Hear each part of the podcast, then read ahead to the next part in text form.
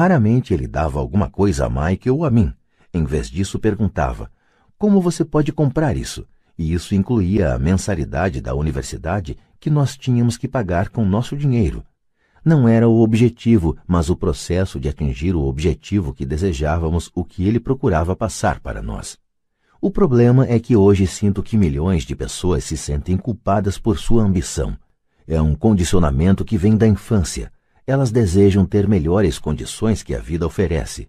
A maioria foi condicionada, entretanto, a dizer subconscientemente: você não pode ter isso, ou você não conseguirá comprar isso nunca. Quando decidi sair da corrida dos ratos, havia uma questão simples: como posso conseguir não voltar a trabalhar mais? E minha mente começou a disparar respostas e soluções. A parte mais difícil foi romper com os dogmas de minha família de verdade. Não podemos comprar isso, ou pare de pensar só em você, ou por que você não pensa nos outros?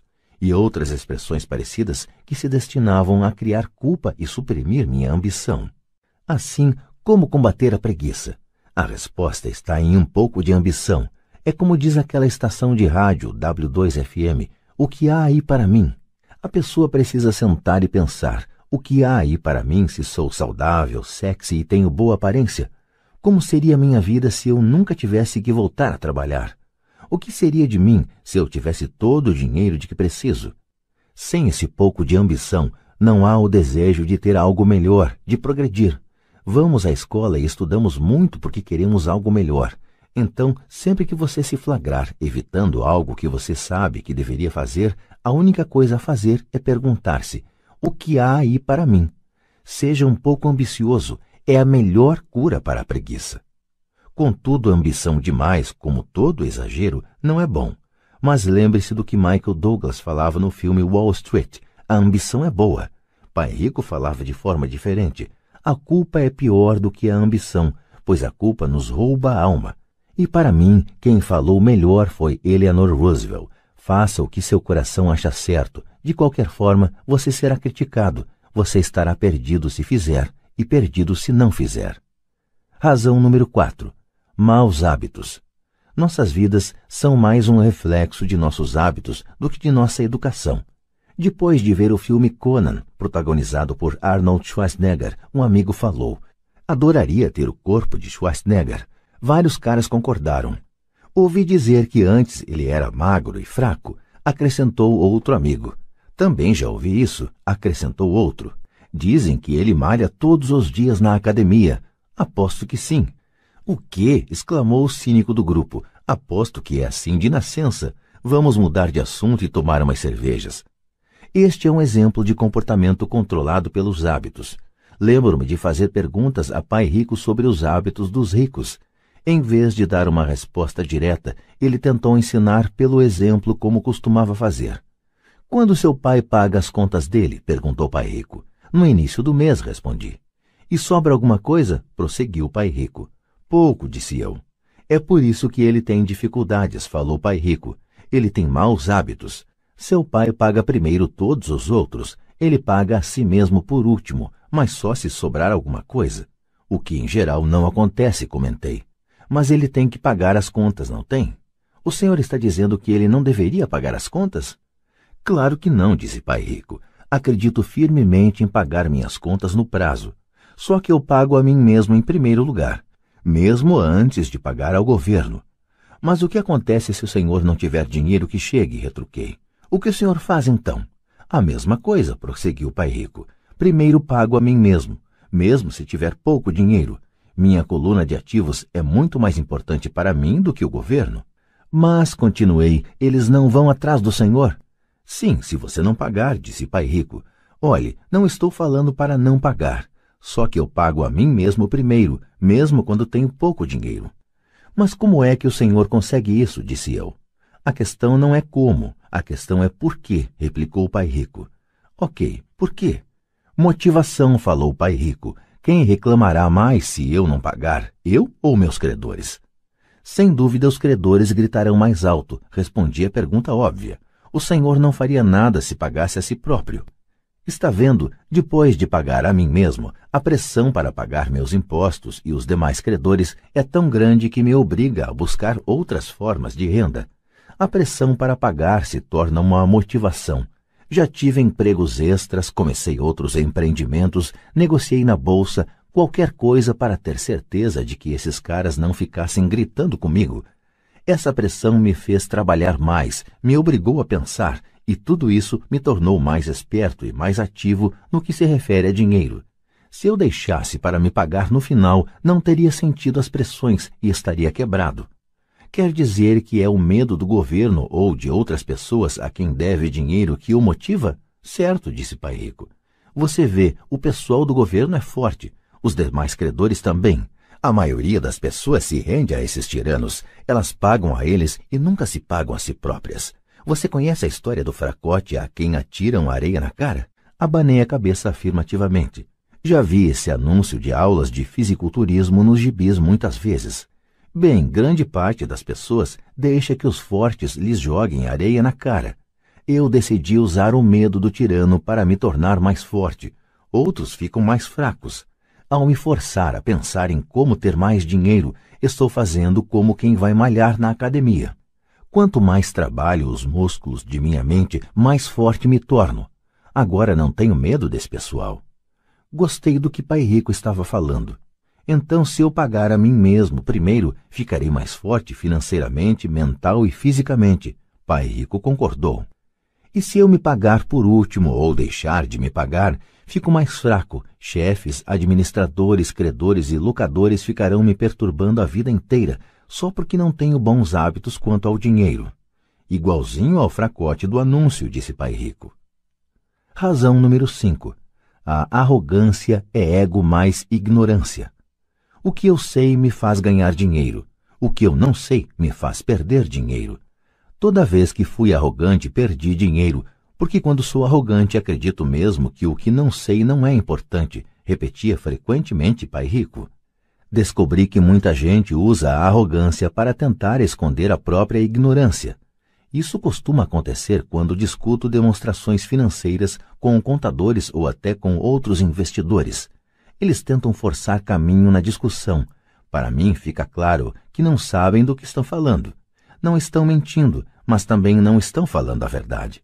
Há muita gente no mundo do dinheiro, das finanças e do investimento que não tem nenhuma ideia do que está falando. A maioria das pessoas do setor fica fazendo proposições de venda vazias, como as de um vendedor de carros usados. Quando você for ignorante a respeito de um assunto, comece a instruir-se achando um especialista ou um livro sobre o tema. Capítulo 9 Em Ação Gostaria de poder dizer que adquirir riqueza foi fácil, mas não foi. Para responder à pergunta, como começo? Apresento o processo pelo qual passei dia a dia. É realmente fácil encontrar bons negócios, garanto isso. É como andar de bicicleta depois de algumas peripécias, vira um passeio. Mas quando se trata de dinheiro, a determinação para ultrapassar a fase das peripécias é uma decisão pessoal. Descobrir negócios únicos na vida de milhões de dólares exige que convoquemos nosso gênio financeiro. Acredito que em cada um de nós reside um gênio financeiro. O problema é que ele está adormecido, esperando ser despertado, está adormecido porque nossa cultura nos educa para acreditar que o amor ao dinheiro é a raiz de todos os males. Ela nos incentiva a aprender uma profissão para que possamos trabalhar pelo dinheiro, mas não nos ensina a fazer o dinheiro trabalhar para nós. Ela nos ensina a não nos preocupar com o nosso futuro financeiro, que o governo ou a empresa cuidarão de nós quando chegar o dia da aposentadoria. Contudo, são nossos filhos formados no mesmo sistema de ensino que acabarão pagando por ela. A mensagem é trabalhar arduamente, ganhar e gastar o dinheiro, e quando ele faltar, sempre poderemos tomar emprestado. Infelizmente, 90% do mundo ocidental aceita essa teoria simplesmente porque é mais fácil encontrar um emprego e trabalhar pelo dinheiro. Se você não faz parte dessa massa, eu lhe mostrarei os dez passos para despertar seu gênio financeiro. São simplesmente os passos que eu segui. Se quiser tentar alguns deles, ótimo. Se não, escolha os seus. Seu gênio financeiro é suficientemente esperto para desenvolver sua própria lista. Falando no Peru com um garimpeiro de 45 anos, Eu lhe perguntei por que ele tinha tanta confiança em encontrar uma mina de ouro. Ele respondeu: Há ouro em todo lugar. A maioria das pessoas não está treinada para vê-lo. E eu diria que isso é verdade. Quanto a imóveis, posso sair qualquer dia e achar quatro ou cinco bons negócios em potencial onde uma pessoa comum não encontra nada. Mesmo procurando no seu bairro, a razão é que ela não dedica tempo para desenvolver seu gênio financeiro. Os dez passos a seguir são um processo que pode ajudá-lo a desenvolver os poderes que Deus lhe deu, poderes que só você pode controlar. 1. Um, preciso de uma razão maior do que a realidade. O poder do espírito. Se você perguntar à maioria das pessoas se elas desejariam ser ricas ou financeiramente independentes, elas responderão sim. Mas então caem na realidade. A estrada parece demasiadamente longa, com muitas montanhas a escalar é mais fácil trabalhar pelo dinheiro e colocar o que sobra nas mãos do corretor. Certa vez conheci uma jovem que sonhava participar da equipe olímpica de natação dos Estados Unidos.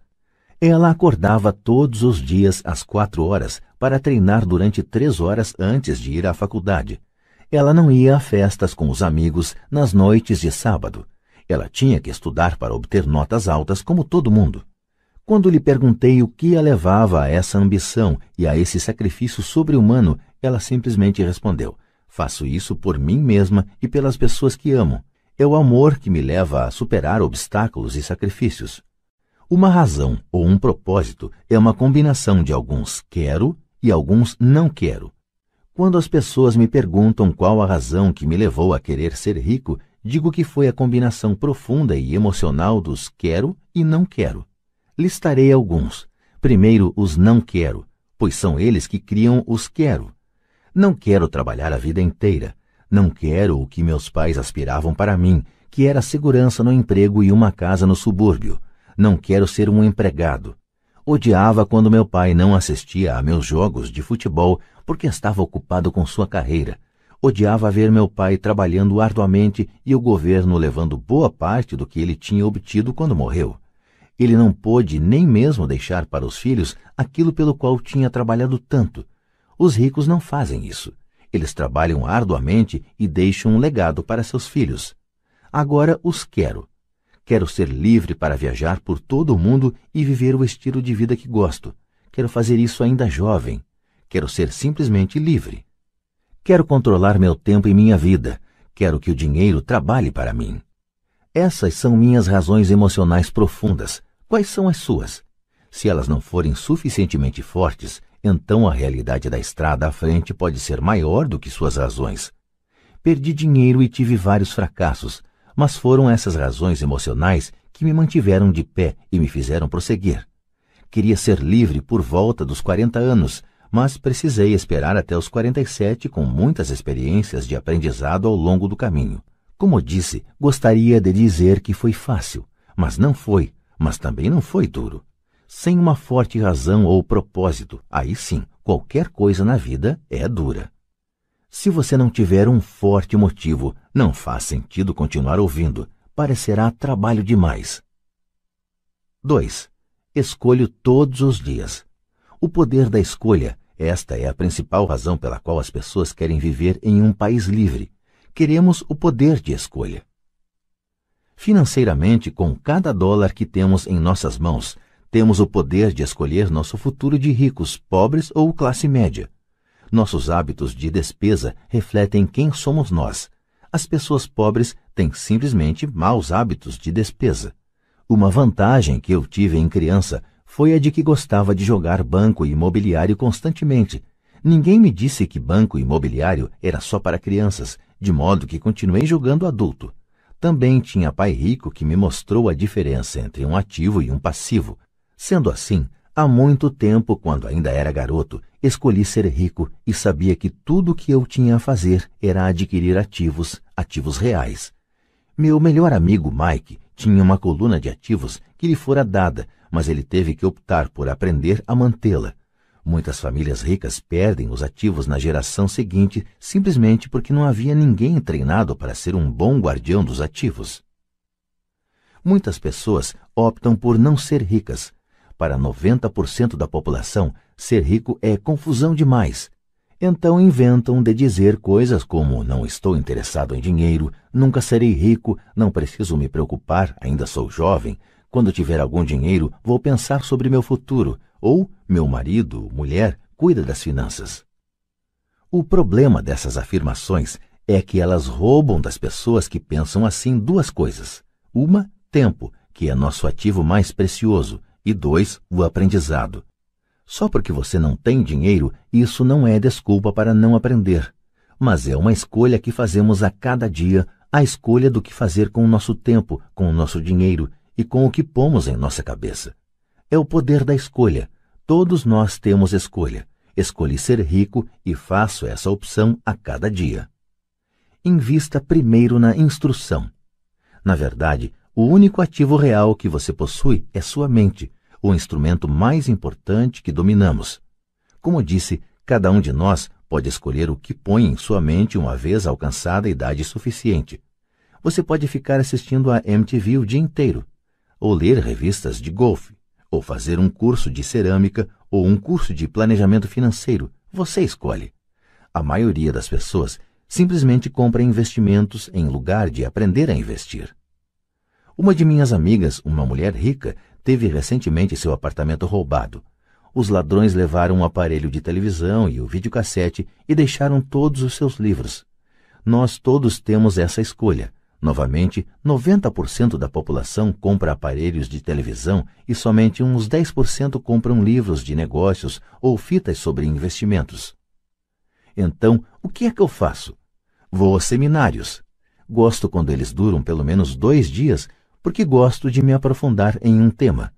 Em 1973, estava assistindo à televisão e vi o anúncio de um seminário de três dias sobre como comprar imóveis sem precisar dar entrada. Gastei 385 dólares e o curso me permitiu ganhar pelo menos 2 milhões de dólares, talvez mais. Porém, mais importante, me comprou vida. Não preciso trabalhar pelo resto da vida por causa daquele curso, Faço pelo menos dois desses seminários por ano. Adoro fitas de áudio. A razão. Posso voltar para trás rápido. Estava ouvindo uma fita de Peter Lynch e ele disse algo de que discordei completamente. Em vez de me mostrar arrogante e crítico, simplesmente apertei o botão de retrocesso e ouvi aquele trecho da fita umas vinte vezes. Talvez até mais. De repente, mantendo minha mente aberta, entendi por que ele estava falando aquilo. Foi como uma mágica. Senti como se tivesse uma janela para a mente de um dos maiores investidores do nosso tempo. Ganhei uma tremenda profundidade e percepção dos vastos recursos de seu conhecimento e de sua experiência. Resultado líquido. Ainda tenho minha velha maneira de pensar e tenho a forma de Peter de ver o mesmo problema ou situação. Tenho dois pensamentos em vez de um. Mais de uma forma de analisar um problema ou tendência e isso não tem preço. Hoje me pergunto muitas vezes como Peter Lynch faria isso, ou Donald Trump, ou Warren Buffett, ou George Soros. A única maneira pela qual posso acessar seu vasto poder mental é sendo suficientemente humilde para ler ou ouvir o que eles têm a dizer. Pessoas arrogantes e críticas são muitas vezes pessoas com baixa autoestima que têm medo de assumir riscos. Veja, se você aprender algo novo, terá que errar a fim de entender totalmente o que aprendeu. Se você ouviu até aqui, a arrogância não é um de seus problemas. Pessoas arrogantes raramente leem ou compram fitas. Por que elas o fariam? Elas são o centro do universo. Há pessoas inteligentes que discutem ou se defendem quando uma ideia nova se choca com o que pensam. Neste caso, sua assim chamada inteligência, combinada com a arrogância, se torna ignorância. Cada um de nós conhece alguém muito instruído ou que se acredita esperto, mas cujo balanço mostra outra coisa. Uma pessoa verdadeiramente inteligente saúda as novas ideias, porque novas ideias podem aumentar a sinergia de outras ideias acumuladas. Ouvir é mais importante do que falar. Se isso não fosse verdade, Deus não teria nos dado dois ouvidos e apenas uma boca. Gente demais pensa com a boca em vez de ouvir para assimilar novas ideias e possibilidades. Discute-se em lugar de se perguntar. Penso em minha riqueza a longo prazo. Não sou partidário da mentalidade do fique rico depressa, de muitos compradores de bilhetes de loteria ou frequentadores de cassinos. Posso comprar e vender ações, mas sempre compro instrução. Se você quer pilotar um avião, aconselho a tomar aulas antes. Sempre fico chocado com gente que compra ações ou imóveis, mas nunca investe em seu maior ativo, sua mente.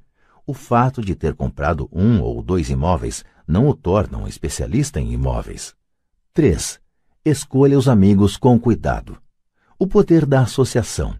Em primeiro lugar, não escolho meus amigos levando em conta suas demonstrações financeiras. Tenho amigos que fizeram, de fato, voto de pobreza, bem como amigos que ganham milhões todo ano. O importante é que aprendo com todos eles e faço um esforço consciente para isso. Admito que há pessoas que procurei porque têm dinheiro, mas eu não estava atrás de seu dinheiro, queria seu conhecimento, em alguns casos, essas pessoas de vastas posses se tornaram amigos queridos, mas nem todos. Há uma diferença que gostaria de destacar. Observei que meus amigos ricos falam de dinheiro, e não estou querendo dizer que se gabem. Eles se interessam pelo assunto. Já os amigos que sei estarem em dificuldades financeiras não gostam de falar de dinheiro, negócios ou investimentos. Muitas vezes pensam que isso não é educado ou que é anti-intelectual, ou seja, também aprendo com os amigos que têm dificuldades financeiras, descubro o que não fazer. Tenho vários amigos que obtiveram mais de um bilhão de dólares durante suas breves vidas. Três deles observam o mesmo fenômeno. Seus amigos que não têm dinheiro nunca lhes perguntaram como eles o conseguiram, mas eles pedem duas coisas: dinheiro emprestado e ou um emprego. Advertência não ouça as pessoas pobres ou apavoradas. Tenho amigos assim e gosto muito deles, mas são pessimistas na vida. Quando se trata de dinheiro, especialmente em investimentos, o céu está sempre caindo. Eles sempre sabem por que as coisas não funcionam. O problema é que as pessoas as ouvem, mas aqueles que aceitam cegamente essas informações pessimistas são também pessimistas. E como diz o velho ditado, galinhas da mesma plumagem concordam entre si. Se você assiste à CNBC, uma mina de ouro de informações sobre investimentos, sabe que eles apresentam frequentemente uma mesa redonda dos chamados especialistas. Um deles diz que o mercado está a ponto de desabar e outro afirma que está em ascensão. Se você for esperto, ouvirá os dois. Mantenha sua mente aberta, porque ambos têm razões válidas. Infelizmente, a maioria das pessoas ouve apenas os pessimistas. Alguns amigos próximos procuraram me fazer desistir de algum negócio ou investimento. Alguns anos atrás, um amigo me contou que estava empolgado porque descobrira um certificado de depósito que rendia 6% ao ano. Contei então que estava ganhando 16% com títulos do governo estadual. No dia seguinte, ele me enviou um artigo que mostrava por que minha aplicação era perigosa. Há anos estou obtendo os 16% e ele continua com os 6%. Diria que o mais difícil quanto à formação de uma fortuna é ser fiel a si mesmo e estar disposto a não acompanhar a multidão. No mercado é muito comum que seja a manada a chegar tarde a ser abatida. Se um grande negócio está nas manchetes, na maioria dos casos é tarde demais. Procure um negócio novo. Como dizem os surfistas, sempre há outra onda. As pessoas que correm e pegam a onda tarde são, em geral, as que se dão mal. Investidores espertos não se afobam. Se perdem uma onda, esperam pela próxima e se preparam. Isto é difícil para a maioria dos investidores, porque comprar o que não é popular lhes parece apavorante. Os investidores tímidos gostam de acompanhar a multidão.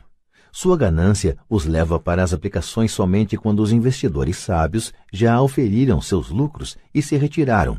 Investidores sábios aplicam quando o negócio ainda não é popular. Eles sabem que seus ganhos são gerados quando compram e não quando vendem. Esperam pacientemente, como já disse, eles não se afobam. Como um surfista, eles se preparam para a próxima onda. Tudo é insider trading. Há formas de insider trading que são ilegais e outras que são legais. Mas de qualquer forma, é insider trading. A única distinção é quando você está distante do por dentro A razão pela qual você quer ter amigos ricos que estão por dentro é porque o dinheiro é ganho aí. É informação fabricada. Você quer saber quando haverá a próxima subida, entrar e sair antes da queda seguinte. Não estou dizendo para fazer nada ilegal, mas quanto mais cedo você souber, maiores são as chances de lucro com o risco mínimo. Para isso existem os amigos, e isso é inteligência financeira. 4. Domine uma fórmula e então aprenda outra. O poder do aprendizado rápido. Para fazer o pão, todo padeiro segue uma receita, mesmo que esta só exista em sua cabeça. O mesmo se pode dizer quanto a ganhar dinheiro. Por isso, na gíria, o dinheiro é muitas vezes chamado de massa. Muitos de nós já ouvimos a expressão: você é o que você come. Eu tenho uma variação: você se torna o que você estuda. Em outras palavras, seja cuidadoso com o que você estuda e aprende, porque sua mente é tão poderosa que você se torna aquilo que você põe em sua cabeça. Por exemplo, se você estuda culinária, você tende a ser cozinheiro. Se você não quer continuar sendo cozinheiro, precisará estudar outra coisa, digamos um professor. Depois de estudar para o magistério, você muitas vezes se torna professor, e assim por diante. Escolha cuidadosamente o que você estuda. Quando se trata de dinheiro, as massas têm uma fórmula básica aprendida na escola. E essa é: trabalhe pelo dinheiro. A fórmula que vejo predominar no mundo é que todos os dias milhões de pessoas acordam e vão trabalhar, ganham dinheiro, pagam contas, conferem seus talões de cheque, compram alguns fundos mútuos e voltam ao trabalho. Essa é a fórmula ou receita básica. Se você está cansado do que está fazendo ou se não ganha o suficiente, é simplesmente o momento de mudar a fórmula com a qual você ganha dinheiro. Quando eu tinha 26 anos, fiz um curso de fim de semana chamado Como Comprar Imóveis Executados Judicialmente. Aprendi a fórmula. O passo seguinte foi ter a disciplina para pôr em ação o que eu tinha aprendido. É aí que a maioria das pessoas para. Durante três anos, enquanto eu trabalhava na Xerox, Passava minhas horas de folga aprendendo a arte de comprar imóveis executados. Ganhei vários milhões de dólares usando essa fórmula, mas hoje isso é muito lento e há muita gente que faz o mesmo. Então, depois de ter dominado a fórmula, passei a procurar outras fórmulas. Em muitos dos casos, não usei de forma direta a informação que obtive, mas sempre aprendi algo novo. Já fiz cursos destinados a corretores especializados em derivativos, um curso de negociação de opções de commodities e um curso sobre a ciência do caos. Neste, estava fora de meu ambiente, em uma sala cheia de gente com doutorado em física nuclear e ciência espacial. Contudo, aprendi uma porção de coisas que tornaram meus investimentos em imóveis e ações mais significativos e lucrativos. Muitas instituições comunitárias de ensino superior tem cursos de planejamento financeiro e aquisição de investimentos tradicionais. São lugares ótimos para se começar. Sempre procuro a fórmula mais rápida. É por isso que, com bastante regularidade, faço mais em um dia do que muitas pessoas fazem em toda a sua vida. Outra observação secundária. No mundo em rápida mudança de nossos dias, a questão não é tanto o que você sabe, porque com frequência o que você sabe já está ultrapassado é a rapidez com que você aprende. Esta habilidade não tem preço. Não tem preço para encontrar fórmulas, receitas, se preferir, mais rápidas de fazer dinheiro. Trabalhar arduamente pelo dinheiro é uma fórmula velha nascida nos dias do homem das cavernas. 5. Pague a si mesmo primeiro. O poder da autodisciplina. Se você não pode se controlar, não tente ficar rico. Talvez fosse bom entrar para a marinha ou alguma ordem religiosa para aprender a se controlar. É a falta de autodisciplina que leva à falência muitos ganhadores de loteria pouco depois de eles terem ganhado milhões. É a falta de autodisciplina que leva pessoas que acabaram de obter um aumento a comprar um carro novo ou fazer um cruzeiro. É difícil dizer qual dos dez passos é o mais importante, mas de todos, este é possivelmente o mais difícil de dominar, se não for parte de sua personalidade. Eu arriscaria dizer que é a falta de autodisciplina que se constitui no fator número um a separar ricos, pobres e classe média. Dito de forma simples, pessoas que têm baixo autoestima e reduzida tolerância à pressão financeira não poderão nunca, e quero dizer isso mesmo, nunca ser ricas. Como já disse, uma lição aprendida com o pai rico foi que o mundo vai bater em você. O mundo bate nas pessoas não porque as outras pessoas sejam ruins, mas porque os indivíduos não têm controle interno e disciplina. Quem não tem força interior muitas vezes se torna vítima daqueles que têm autodisciplina. Nos cursos para empreendedores onde leciono, lembro constantemente aos participantes que não devem focar seu produto, serviço ou atividade, mas o desenvolvimento de habilidades de gestão. As três habilidades de gestão mais importantes para se iniciar um negócio próprio são: 1. Um, gestão do fluxo de caixa. 2. Gestão de pessoal. 3. Gestão pessoal do tempo. Diria que essas habilidades de gestão se aplicam a qualquer coisa, não apenas a empreendedores. As três têm importância para a forma como você vive sua vida como indivíduo ou como parte de uma família, um negócio, uma organização de caridade, uma cidade ou uma nação. Cada uma dessas habilidades é realçada pelo domínio da autodisciplina. Levo a sério o dito: pague-se a si próprio em primeiro lugar. The Richest Man in Babylon, de George Clason. É onde encontrei a expressão pague-se a si próprio em primeiro lugar. O livro vendeu milhões de exemplares, mas embora milhões de pessoas repitam livremente essa afirmação poderosa, poucas seguem o conselho. Como disse, a alfabetização financeira nos permite ler os números e estes contam a história. Vendo a demonstração de renda e o balanço de uma pessoa, posso ver facilmente se a pessoa que diz pague-se a si própria em primeiro lugar está praticando o que prega. Comparemos então as demonstrações financeiras de pessoas que pagam a si mesmo em primeiro lugar e as que não as fazem. Repito, tem a ver com o entendimento do fluxo de caixa que conta a história. Se você pode realmente começar a compreender o poder do fluxo de caixa, perceberá rapidamente o que há de errado com o exemplo a seguir. Ou seja, porque 90% das pessoas trabalham arduamente durante toda a vida e precisam de apoio do governo, à seguridade social, quando não podem mais trabalhar. Está vendo? O exemplo anterior reflete as ações de uma pessoa que opta por pagar a si mesma em primeiro lugar. Todo mês ela destina dinheiro para sua coluna de ativos antes de pagar as despesas mensais. Embora milhões de pessoas tenham lido o livro de Classen e entendido a expressão pague-se a si próprio em primeiro lugar, na verdade elas o fazem em último lugar. Agora posso ouvir as reclamações daqueles que acreditam sinceramente em pagar as contas primeiro. E posso ouvir todas as pessoas responsáveis que pagam suas contas em dia. Não estou falando para ser irresponsável e deixar de pagar as contas digo apenas o que está no livro, e isso é: pague a si mesmo em primeiro lugar. Minha mulher e eu temos tido muitos guarda-livros, contadores e gerentes de banco que têm problemas com esta forma de considerar o pague a si próprio em primeiro lugar. A razão é que estes profissionais fazem de fato o mesmo que as massas, que é se pagar em último lugar. Eles pagam a todos os demais primeiro. Em certos meses, quando por qualquer razão o fluxo de caixa é bem menor do que minhas contas, eu pago a mim mesmo em primeiro lugar. Meu contador gritou em pânico: Eles vão pegar o senhor? A Receita vai colocar o senhor na cadeia. O senhor vai acabar com sua capacidade de tomar crédito. Vão cortar a eletricidade. Ainda assim, pago a mim mesmo em primeiro lugar. Por que? perguntará você. Porque esse é todo o sentido da história de The Richest Man in Babylon o poder da autodisciplina e o poder da força interior. Garra, num linguajar mais popular. É como o pai rico me ensinou no primeiro mês em que trabalhei para ele. A maioria das pessoas permite que o mundo bata nelas. O cobrador liga e diz: Paga ou então?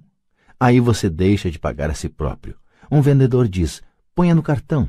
Seu corretor imobiliário diz para você ir em frente porque o governo permite dedução do imposto de renda da hipoteca de sua casa. É disso tudo que o livro trata. Ter a garra para ir contra a maré e enriquecer. Você pode não ser fraco, mas quando se trata de dinheiro, muitos balançam. Não estou falando para ser irresponsável.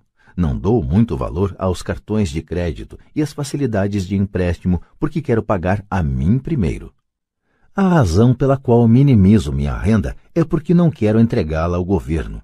É por isso, como sabem os que assistiram a meu vídeo The Secrets of the Rich, que minha renda se origina em minha coluna de ativos por meio de uma sociedade anônima em Nevada.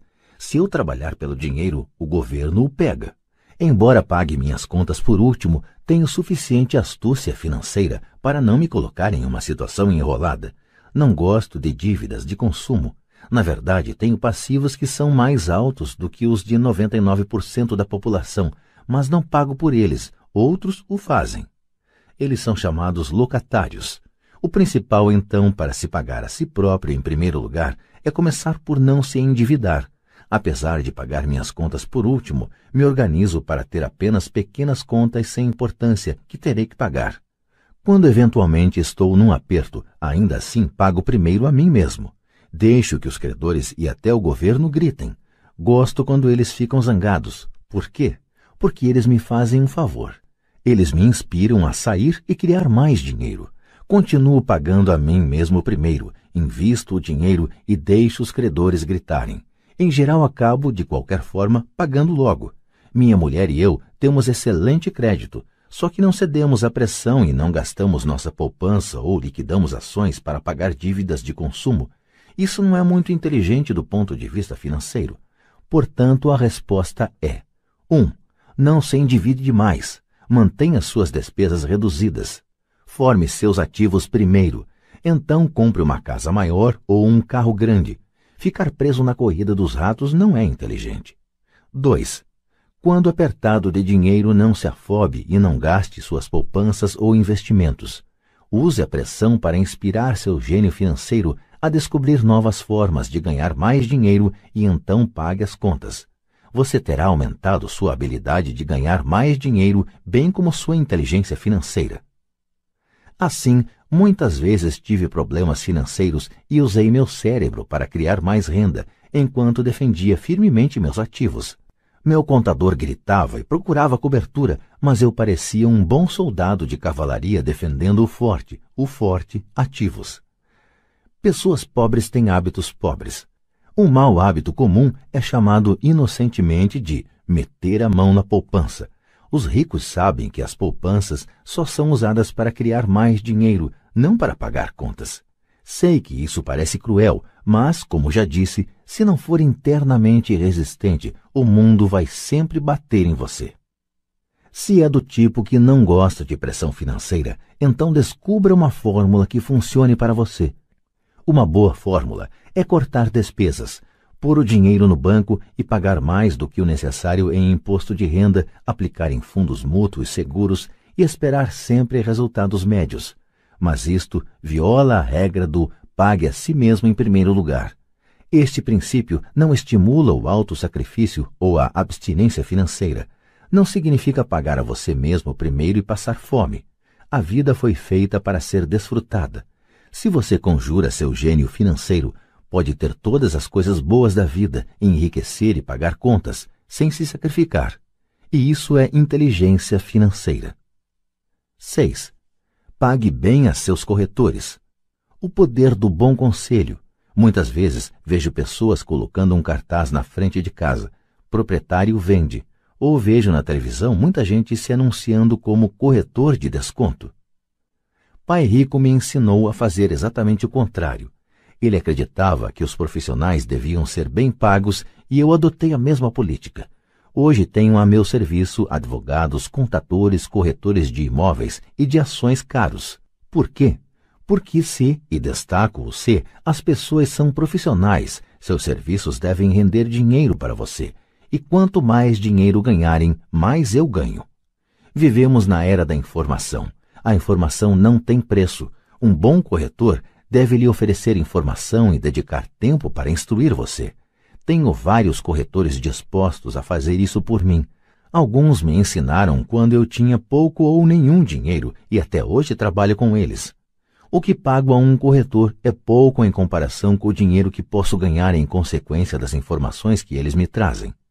Adoro quando meu corretor de imóveis ou de ações ganha muito dinheiro em geral, isso significa que ganhei muito dinheiro também. Um bom corretor, além de ganhar dinheiro para mim, me poupa tempo, como quando comprei um lote vazio por 9 mil dólares e o vendi logo a seguir por 25 mil dólares, de modo que pude comprar mais depressa meu Porsche. Um corretor é seus olhos e ouvidos no mercado. Eles estão lá todos os dias enquanto eu não preciso estar. Prefiro jogar golfe. Também as pessoas que vendem sua casa por conta própria não dão muito valor ao seu tempo. Por que eu iria querer deixar de gastar alguns dólares quando posso empregar esse tempo para ganhar mais dinheiro ou para estar com aqueles que amo? O que acho engraçado é como tantas pessoas pobres e de classe média insistem em dar gorjetas de 15% a 20% nos restaurantes por um mau serviço e reclamam de pagar a um corretor algo entre 13% e 7%. Elas gostam de dar gorjeta a pessoas que figuram na coluna da despesa e maltratam as que estão na coluna dos ativos. Isso não é inteligente do ponto de vista financeiro. Nem todos os corretores são iguais. Infelizmente, em sua maioria, são apenas vendedores. E diria que os vendedores de imóveis são os piores. Eles vendem, mas têm poucos ou nenhum imóvel próprio a grande diferença entre um corretor que vende casas e um corretor que vende investimentos. E o mesmo se aplica a corretores de ações, títulos, fundos mútuos e seguros que se autodenominam de consultores financeiros. Como no conto de fadas, você tem que beijar um monte de sapos para achar um príncipe. Lembre o velho adágio: nunca chame um vendedor de enciclopédias se você precisa de uma enciclopédia. Quando entrevisto algum profissional pago, procuro primeiro descobrir quantos imóveis ou ações possuem pessoalmente e qual a alíquota de imposto que pagam. E isso se aplica a meus advogados tributaristas, bem como a meu contador. Uma de minhas contadoras tem seu próprio negócio. Sua profissão é a contabilidade, mas seu negócio são os imóveis. Eu tinha um contador que tinha uma pequena empresa de contabilidade, mas não tinha qualquer imóvel. Mudei porque nós não gostávamos do mesmo negócio. Descubra um corretor que leve a sério seus interesses. Muitos corretores dedicarão seu tempo a instruí-lo e eles podem ser o melhor ativo que você pode encontrar. Seja apenas justo e a maioria deles será justa com você. Se você se preocupar em cortar suas comissões, então por que eles quererão estar com você? É uma lógica simples. Como disse anteriormente, uma das habilidades gerenciais é a administração de pessoas. Muitas pessoas só conseguem gerenciar pessoas que consideram inferiores a si próprias e sobre quem podem ter um poder, como subordinados em uma relação de trabalho. Muitos gerentes médios continuam nessa posição e não são promovidos porque sabem como trabalhar com pessoas que estão abaixo deles, mas não com pessoas que estão acima. A verdadeira habilidade é administrar e pagar bem pessoas que são mais inteligentes do que você em alguma área técnica. É por isso que as grandes empresas têm conselhos administrativos. Você também precisa ter um, e isso é inteligência financeira. 7. Seja um doador índio. Este é o poder de obter alguma coisa a troco de nada. Quando os primeiros colonizadores brancos chegaram aos Estados Unidos, eles ficaram espantados com a prática cultural de alguns índios americanos. Por exemplo, se um colono estava com frio, o índio lhe dava um cobertor. Achando que fosse um presente, o colono frequentemente ficava ofendido quando o índio o pedia de volta. Os índios também ficavam perturbados quando constatavam que os colonos não queriam devolver o cobertor. É daí que se origina a expressão doador índio, um simples desentendimento cultural. No mundo da coluna de ativos, é vital para a riqueza ser um doador índio. A primeira pergunta do investidor sofisticado é: com que rapidez posso ter meu dinheiro de volta? Ele também quer saber o que poderá obter de graça ou o que se chama uma participação nos lucros. É por isso que o retorno sobre o investimento é tão importante. Por exemplo, descobri um pequeno imóvel a alguns quarteirões de onde moro, que estava sendo executado judicialmente, o banco estava pedindo 60 mil dólares e eu apresentei uma oferta de 50 mil dólares que foi aceita, simplesmente porque estava acompanhada de um cheque à vista no valor de 50 mil dólares. Verificaram que eu era sério. Muitos investidores perguntarão se eu não estava imobilizando muito dinheiro de uma vez. Não seria melhor hipotecá-lo? A resposta neste caso é não. Minha empresa de investimentos o aluga por temporada nos meses de inverno e obtém 2.500 dólares ao mês durante quatro meses, quando os pássaros da neve procuram o Arizona. Fora da temporada de férias, seu aluguel é de apenas mil dólares mensais. Em cerca de três anos, consegui meu dinheiro de volta. Agora sou proprietário desse ativo, que gera dinheiro para mim todos os meses. O mesmo se aplica às ações. Frequentemente, meu corretor liga e sugere que eu aplique uma considerável quantia em ações de alguma empresa que, segundo ele, está a ponto de fazer alguma coisa que aumentará o valor delas, como lançar um produto novo. Então, durante uma semana ou um mês, aplico meu dinheiro nessas ações, enquanto seus preços sobem. Depois, tiro aquela soma inicial e paro de me preocupar com as flutuações do mercado, porque tenho de volta meu dinheiro inicial e agora sou dono de um ativo que tecnicamente me saiu de graça. Sem dúvida, em muitas ocasiões perdi dinheiro, mas somente jogo com dinheiro que posso perder. Diria que na média de 10 investimentos, faço uns dois ou três gols de placa. Cinco ou seis não são lá essas coisas, e perco em dois ou três. Mas limito minhas perdas ao dinheiro que apliquei neles naquele momento. As pessoas que odeiam o risco põem seu dinheiro no banco. E a longo prazo, qualquer poupança é melhor do que nenhuma poupança. Mas leva muito tempo para você recuperar seu dinheiro e, em muitos casos, você não leva nada de graça. Eles costumavam dar torradeiras, referência a uma prática adotada por alguns bancos americanos de distribuir eletrodomésticos a quem abrisse contas novas. Mas atualmente isso está ficando mais caro. Em todos os meus investimentos precisa haver algo mais, algo de graça. Um imóvel, um lote de terreno, uma casa, ações, escritórios. E o risco deve ser limitado ou deve ser uma ideia de baixo risco. Há livros inteiros que tratam deste assunto, de modo que não me estenderei aqui. Ray Kroc, do McDonald's, vendia franquias de hambúrgueres não porque gostasse do sanduíche, mas porque queria os terrenos das franquias de graça. Investidores sábios devem dar mais atenção ao retorno sobre o investimento. São os ativos que você obtém de graça depois que você recebe seu dinheiro de volta. Isso é inteligência financeira. 8. Ativos compram supérfluos. O poder do foco. O filho de um amigo estava desenvolvendo um hábito desagradável de gastar demais. Aos 16 anos, naturalmente, desejava ter seu carro. A desculpa os pais de todos os seus amigos tinham comprado um carro para o filho. O garoto queria pegar suas poupanças e dar a entrada para o carro. Foi aí que o pai me procurou. Você acha que devo fazer o que ele quer ou deveria fazer como os outros pais e dar um carro para ele? Minha resposta: a curto prazo pode ser bom, mas o que você lhe terá ensinado a longo prazo? Você não pode usar seu desejo de ter um carro e incentivar seu filho a aprender alguma coisa? De repente se acendeu uma luz e ele foi correndo para casa. Dois meses depois, voltei a encontrar meu amigo. Seu filho já está com o carro? perguntei. Não, mas lhe dei três mil dólares para comprar o carro. Falei para ele usar meu dinheiro e em lugar do seu dinheiro reservado para a universidade. Você foi bastante generoso, respondi. Nem tanto. O dinheiro veio acompanhado de uma condição segui sua orientação para usar seu desejo por um carro como incentivo para que aprendesse alguma coisa. E qual foi a condição? perguntei. Bom, primeiro voltamos a jogar seu cash flow. Jogamos e tivemos uma longa discussão sobre o uso sábio do dinheiro. Fiz para ele uma assinatura do Wall Street Journal e comprei alguns livros sobre mercado de ações. E daí? indaguei. O que fez? Falei que os três mil dólares eram dele, mas que ele não poderia comprar o carro direto.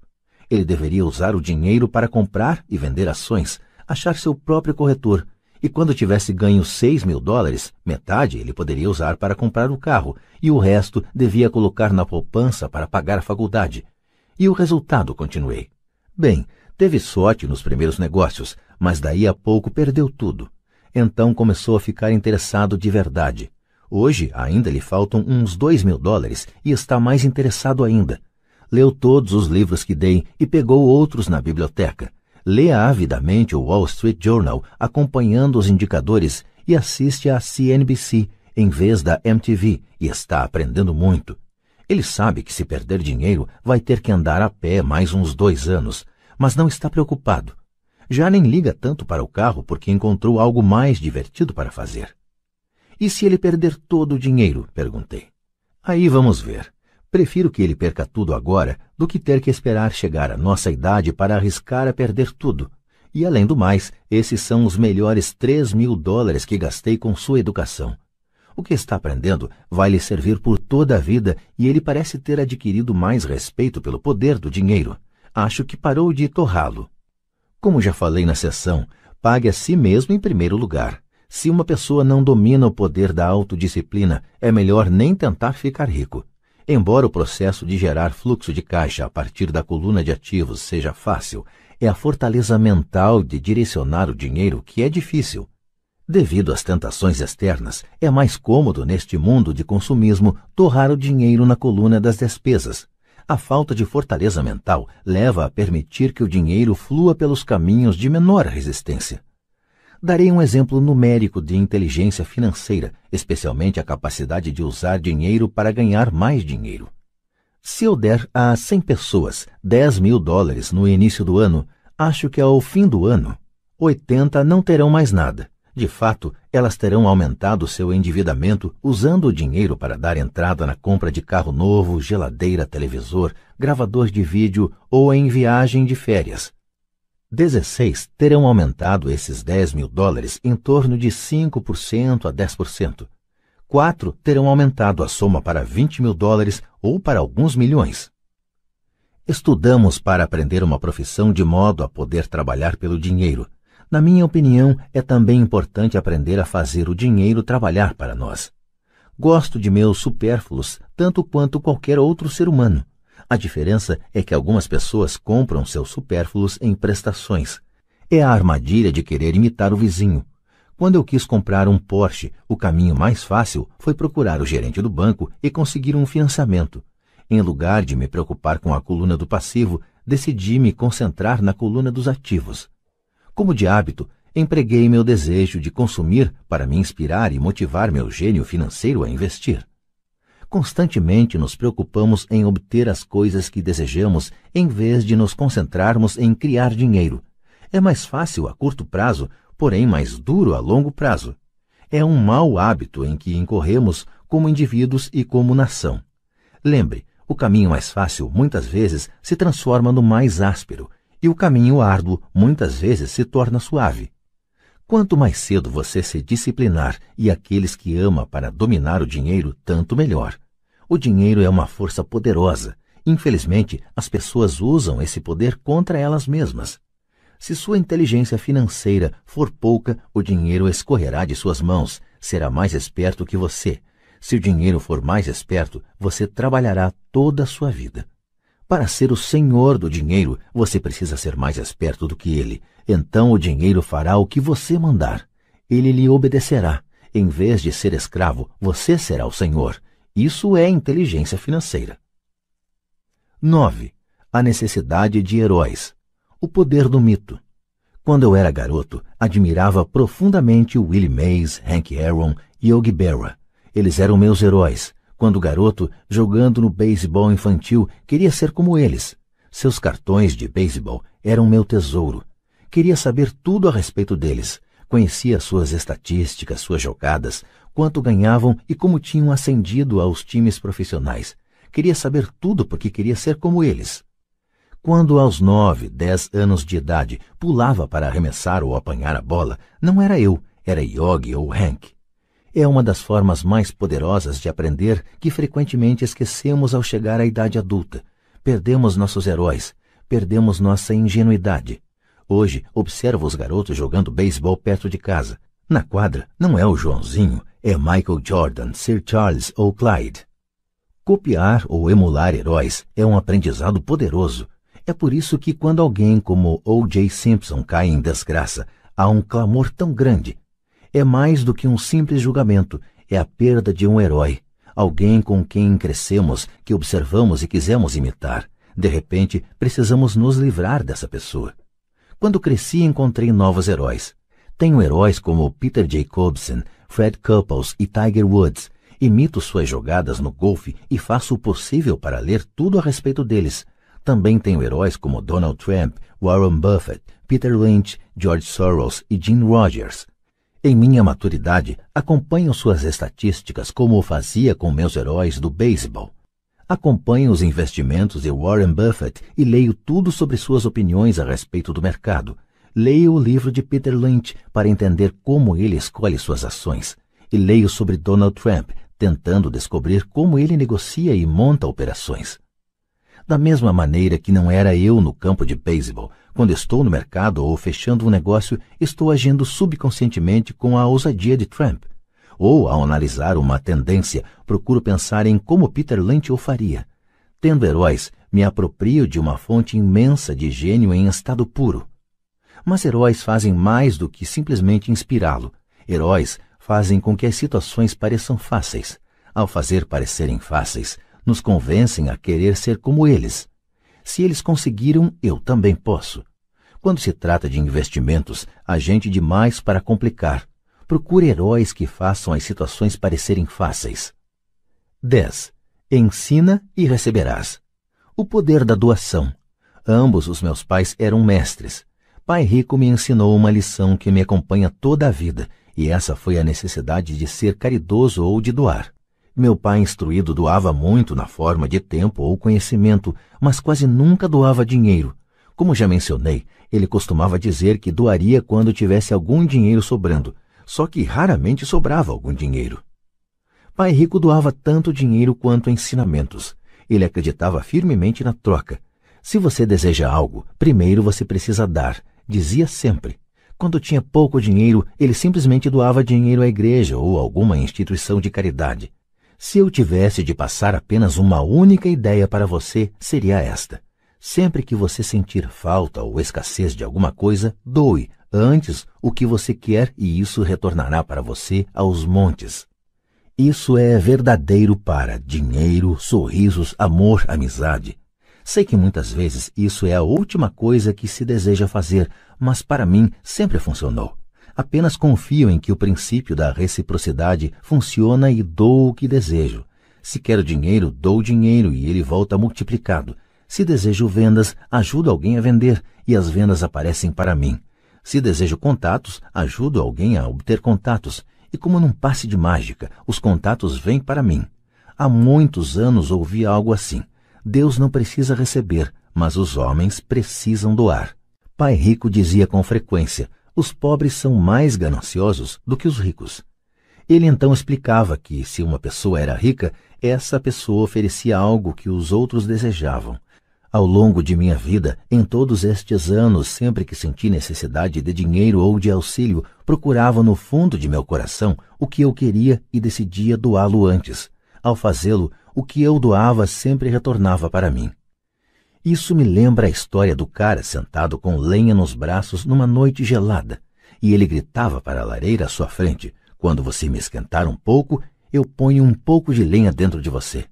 Quando se trata de dinheiro, amor, felicidade, vendas e contatos, tudo o que a gente precisa lembrar é doar primeiramente o que se deseja, e isso retornará aos montes para nós. Muitas vezes, apenas o processo de refletir sobre o que você deseja e como você o poderia doar para alguém desencadeia uma torrente de generosidade. Sempre que sinto que as pessoas não estão sorrindo para mim, simplesmente começo a sorrir e a cumprimentar, e como por milagre, de repente há mais gente sorrindo à minha volta. É verdade que seu mundo é apenas um espelho de você. Por isso digo: ensina e receberás descobri que quanto mais sinceramente ensino aos que estão desejosos de aprender, tanto mais aprendo. Se você quer aprender sobre dinheiro, ensine a alguém. Uma torrente de novas ideias e distinções mais sutis surgirá. Houve momentos em que doei e nada retornou, ou em que o que recebi não era o que eu desejava. Mas depois de refletir e examinar minha alma, concluí que, em vez de doar por doar, eu estava doando para receber. Meu pai ensinava professores e se tornou mestre dos mestres. Pai Rico sempre ensinava aos jovens seu jeito de fazer negócios. Em retrospecto, foi a generosidade deles com o que eles sabiam que os fez melhores. Há neste mundo poderes muito mais fortes do que nós. Você pode chegar lá por si mesmo, mas chegará mais rápido com o auxílio dos poderes superiores. Tudo de que precisa é ser generoso com o que você tem e os poderes superiores serão generosos com você. Capítulo 10 Ainda quer mais? Muitos podem não achar suficientes meus dez passos. Eles os veem mais como filosofias do que como ações. Penso que entender a filosofia é tão importante quanto a ação. Há muita gente que quer fazer em lugar de pensar, e há gente que pensa, mas não faz. Eu diria que sou ambos. Adoro ideias e adoro agir. Para aqueles que querem coisas a fazer para começar, irei compartilhar resumidamente um pouco do que faço. Pare de fazer o que está fazendo. Em outras palavras, pare e avalie o que está funcionando